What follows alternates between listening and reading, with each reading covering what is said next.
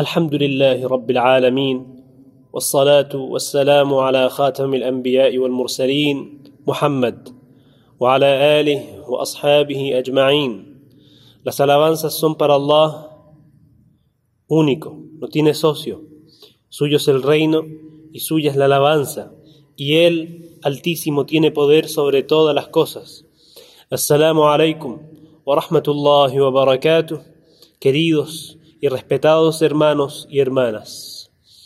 Es una bendición tremenda de Allah subhanahu wa ta'ala el haber hecho descender sobre nosotros su rahma, su misericordia, su luz y su guía en este libro sagrado, en su palabra que es el Corán, que reveló sobre su siervo Muhammad alayhi salatu wassalam, y que tenemos hasta el día de hoy frente a nosotros intacto, sin que haya cambiado ninguna letra de él. Estamos en el segundo yuzu, en la segunda parte de 30 partes del Corán, todavía en Surat al-Baqarah. Una sura, como dijimos, la más larga del Corán, llena de luz, llena de guía y con diversos temas que cubrió Allah subhanahu wa ta'ala. Comenzamos hoy día con la siguiente ayah, dijo Allah subhanahu wa ta'ala en el ayah 149, ومن حيث خرجت ومن حيث خرجت فول وجهك شطر المسجد الحرام وإنه للحق من ربك وما الله بغافل عما تعملون En cualquier dirección por la que salgas, vuelve tu rostro hacia la mezquita sagrada. Esta es la verdad procedente de tu Señor. Allah no está inadvertido de lo que hacen. Cada persona, cuando llega el tiempo del salah, de las cinco oraciones que Allah subhanahu wa ta'ala hizo obligatorias sobre nosotros todos los días, sin excepción, menos una excepción que a lo mejor mencionamos anteriormente en alguno u otro dars, que es la mujer cuando está en los días de su ciclo menstrual, en los días del periodo, la mujer no tiene que rezar. Aparte de eso, no hay ninguna persona en el mundo, hombre o mujer, que tenga una excusa para no hacer su salah. Allah subhanahu wa ta'ala nos ordenó que cuando hagamos el salah, sea donde sea que estemos, volvamos nuestro rostro hacia el Masjid al-Haram, hacia la mezquita sagrada, hacia la casa sagrada de Allah subhanahu wa ta'ala que está en Mecca. Anterior a este versículo, Allah subhanahu wa ta'ala, quien los lee, incluso quien los lee en español, verá que Allah subhanahu wa ta'ala cambió el qibla. Porque en los primeros días, cuando Allah subhanahu wa ta'ala ordenó el salah, los cinco salawat sobre Muhammad alayhi salatu wassalam, e incluso antes de esto, cuando eran menos salawat sobre Muhammad y sus compañeros, habían sido ordenados volverse hacia el Quds, hacia la casa de Allah sagrada en Jerusalén, hacia el Masjid al-Aqsa. Y este era el qibla de las naciones anteriores también. Allah subhanahu wa ta'ala, si no me equivoco, en el segundo año del Hijra, en el segundo año después de que emigró el mensajero Allah sallallahu alayhi wa sallam a Mecca al Medina, no, incluso menos, puede ser en el primero, creo que era en el décimo séptimo mes, si mal no recuerdo, Allah subhanahu wa ta'ala ordenó a los creyentes cambiar de dirección. Muchos de ellos incluso estaban en el salah. Se narra, como está en Sahih al-Bukhari, que mientras un grupo de creyentes estaba en Quba, en la mezquita de Quba, cerca del Medina, haciendo su salah, llegó una persona que ya había rezado con el mensajero de Allah sallallahu alayhi wa sallam hacia Mecca. Llegó una persona y les dijo, cambió la qibla, diríjanse hacia Mecca. Y este grupo de creyentes cambió durante el salah, se dirigió desde el Masjid al-Aqsa hacia Mecca, dirigió, yani, volteó su cara desde el Masjid al-Aqsa hacia eh, Mecca. Y es totalmente en contra. El Medina está al norte de Mecca y Jerusalén al-Aqsa queda al norte del Medina. Mecca queda en una dirección totalmente opuesta, al sur del Medina. Así que estas personas cuando escucharon lo que dijo el compañero de Rasulullah sallallahu alaihi wasallam inmediatamente se dieron vuelta y dirigieron sus rostros hacia Mecca. Entonces, volviendo al ayah, dijo Allah subhanahu wa ta'ala, وَمِنْ حَيْثُ خَرَجْتَ فَوَلِّ وَجْهَكَ شَطْرَ الْمَسْجِدِ الْحَرَامِ Donde sea que salgas, dirige tu rostro hacia el Masjid al-Haram, hacia la casa sagrada, hacia el Masjid, la mezquita sagrada, hacia Mecca. وَإِنَّهُ لَلْحَقُّ مِنْ رَبِّكَ Esta es la verdad procedente de tu Señor. وَمَا اللَّهُ بِغَافِلٍ عَمَّا تَعْمَلُونَ Y Allah subhanahu wa ta'ala está totalmente al tanto de lo que ustedes hacen. Por eso una de las condiciones del salah, para que el salah sea válido, para que la oración sea válida, es que nos dirijamos hacia la casa sagrada, hacia Mecca. Y esto es obligación para cada creyente en todo momento. La persona que no sabe dónde está Mecca y le cuesta, no tiene brújula, a lo mejor, supongamos que es un día nublado y estás en un lugar que no conoces, ahí el siervo, tiene que hacer lo posible por dirigirse hacia Mecca y luego Allah subhanahu wa ta'ala no lo va a juzgar por algo que él no pudo hacer o por algo que él intentó hacerlo mejor. Y Allah subhanahu wa ta'ala conoce lo que está en los corazones. Por eso Allah subhanahu wa ta'ala dijo en un ayah anterior, Donde sea que se dirijan, al final ahí está el rostro de Allah. Esto obviamente para quien no encuentra el Kaaba o no encuentra la dirección correcta y hace lo posible por encontrarla y por dirigirse hacia ella.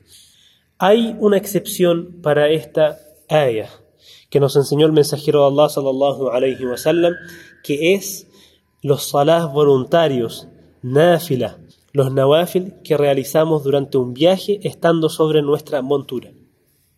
Es decir, el mensajero de Allah sallallahu alayhi wa sallam muchas veces se encontraba de viaje. Cuando llegaba el momento del salah obligatorio, de las oraciones obligatorias, el mensajero de Allah sallallahu alayhi wa sallam y sus compañeros se bajaban de la montura, hacían el llamado a la oración, y luego se dirigían hacia Mecca, hacia la casa sagrada, tal como ordenó Allah subhanahu wa ta'ala, y ofrecían su salah. Pero cuando el mensajero de Allah sallallahu alayhi wa sallam quería realizar salawat voluntarias, nawafil, como especialmente la oración de la noche, Qiyamul Layl, él sallallahu alayhi wa sallam simplemente rezaba sobre su montura hacia donde se dirigiera su montura. No se dirigía hacia Mecca. Y esto es una sunna del mensajero Allah sallallahu alayhi wa sallam, digna de ser seguida, digna de ser imitada. En eso está todo el khair, toda la baraka. Y así nos enseñó el mensajero Allah sallallahu alayhi wa sallam, como lo narraron sus compañeros, entre ellos Ibn Umar radiyallahu anhu. Así narraron que el mensajero Allah sallallahu alayhi wa sallam, cuando rezaba oraciones voluntarias durante el viaje, no se dirigía hacia Mecca, sino que la rezaba sobre su montura, fuera donde fuera que ésta se dirigía. Esta es una de las cosas dignas de, en realidad todo es digno de ser mencionado, pero por lo corto que es el tiempo tengo que elegir algunas cosas que podemos mencionar, estudiar y analizar y recordarnos entre nosotros para que nos sirvan de luz, de nur y de guía para todos nosotros, siervos de Allah subhanahu wa ta'ala. Seguido de esto, en el ayah 159, hay un ayah, subhanallah, muy profunda, muy peligrosa también y muy, muy digna de ser recitada, estudiada, meditada y especialmente por la gente de conocimiento, por la gente que ha sido puesta por Allah subhanahu wa ta'ala en el lugar de la enseñanza y en el lugar de la expansión del din. Allah subhanahu wa ta'ala dijo en el ayah 159, Inna alladhina yaktumuna ma anzal Allahu min al-bayyinati wal-huda min ba'di ma bayyannahu lin-nasi fil kitab ulaika yal'anuhum Allah wa yal'anuhum al-la'inun. A los que oculten las evidencias y la guía que hemos hecho descender después de haberlas hecho claras para la gente en el libro, Allah los maldecirá y los maldecirán todos los que maldicen. Subhanallah. Quien tiene el Corán en su corazón, quien leyó o escuchó las ayat, los signos de Allah subhanahu wa ta'ala en este libro y su palabra y sus órdenes, no le es lícito a esa persona ocultar nada de lo que Allah subhanahu wa ta'ala dijo. Y esto es algo que fue muy practicado en Bani Israel. Allah subhanahu wa ta'ala criticó a Bani Israel, a los hijos de Israel, por haber hecho esto una y otra vez, escondían la palabra de Allah subhanahu wa ta'ala y daban su palabra como si fuera la palabra de Allah subhanahu wa ta'ala, como si fuera la revelación. Por eso, mis queridos y respetados hermanos y hermanas, esto abarca a, a todo creyente, no solamente a los sabios y no solamente a la gente de conocimiento. Sin duda que la gente de conocimiento tiene una responsabilidad extra. Pero todo quien sepa una ayah del libro de Allah subhanahu wa ta'ala y la oculte de la gente, siendo que Allah subhanahu wa ta'ala la hizo evidente en su libro, entra en esta ayah. El arrepentimiento siempre tiene sus puertas abiertas. Por eso dijo Allah subhanahu wa ta'ala, illa alladhina tabu wa aslahu wa bayyanu, fa وَأَنَا التَّوَّابُ الرَّحِيمُ Salvo los que se vuelvan atrás, rectifiquen y lo pongan en claro. A esos les devolveré mi favor, pues yo soy el que se vuelve sobre el siervo, el compasivo. Allah subhanahu wa ta'ala acepta el tauba y Allah subhanahu wa ta'ala es compasivo. Luego Allah subhanahu wa ta'ala habló sobre el bir, sobre la bondad, sobre la virtud. Dijo Allah subhanahu wa ta'ala, al birra an al La virtud no es volver el rostro hacia el oriente o hacia el occidente, sino que la virtud la posee quien cree en Allah, en el último día, en los ángeles, en los libros y en los envía, en los profetas. El que da la riqueza a pesar del apego que siente por ella, a los parientes, a los huérfanos, a los pobres, a los hijos del camino, es decir, los viajeros que no tienen nada, a los mendigos y para liberar esclavos. ¿Quién más posee esta virtud? El que establece el salah, entrega el zakah y el que es fiel a los compromisos cuando los contrae. Los pacientes en la adversidad y en la desgracia y en los momentos más duros de la lucha. Estos son los veraces y estos son los temerosos. Subhanallah. Estas son algunas de las cualidades de la gente virtuosa, de la gente piadosa. Quiere Allah subhanahu wa ta'ala hacernos de ellos y darnos estas cualidades. Subhanallah. Gastar en el camino de Allah. Gastar de nuestro dinero al pobre, al necesitado, al huérfano subhanallah, dar el zakah, establecer el salah, todas estas son cualidades que Allah subhanahu wa ta'ala mencionó en su libro y atribuyó a la gente de virtud. Allah subhanahu wa ta'ala luego de estas ayas habló de lo que conocemos como el qisas, la ley del talión, un poco sobre el wasiyah, eh, sobre el testamento y luego habló sobre el famoso mes de Ramadán en el que nos encontramos, alhamdulillah, hizo obligatorio el mes de Ramadán. Estas ayas la leímos hace unos días en los durús de preparación del mes de Ramadán. En resumen, Allah subhanahu wa ta'ala hizo obligatorio el ayuno de este mes para todo creyente, para todo muslim, siempre y cuando pueda.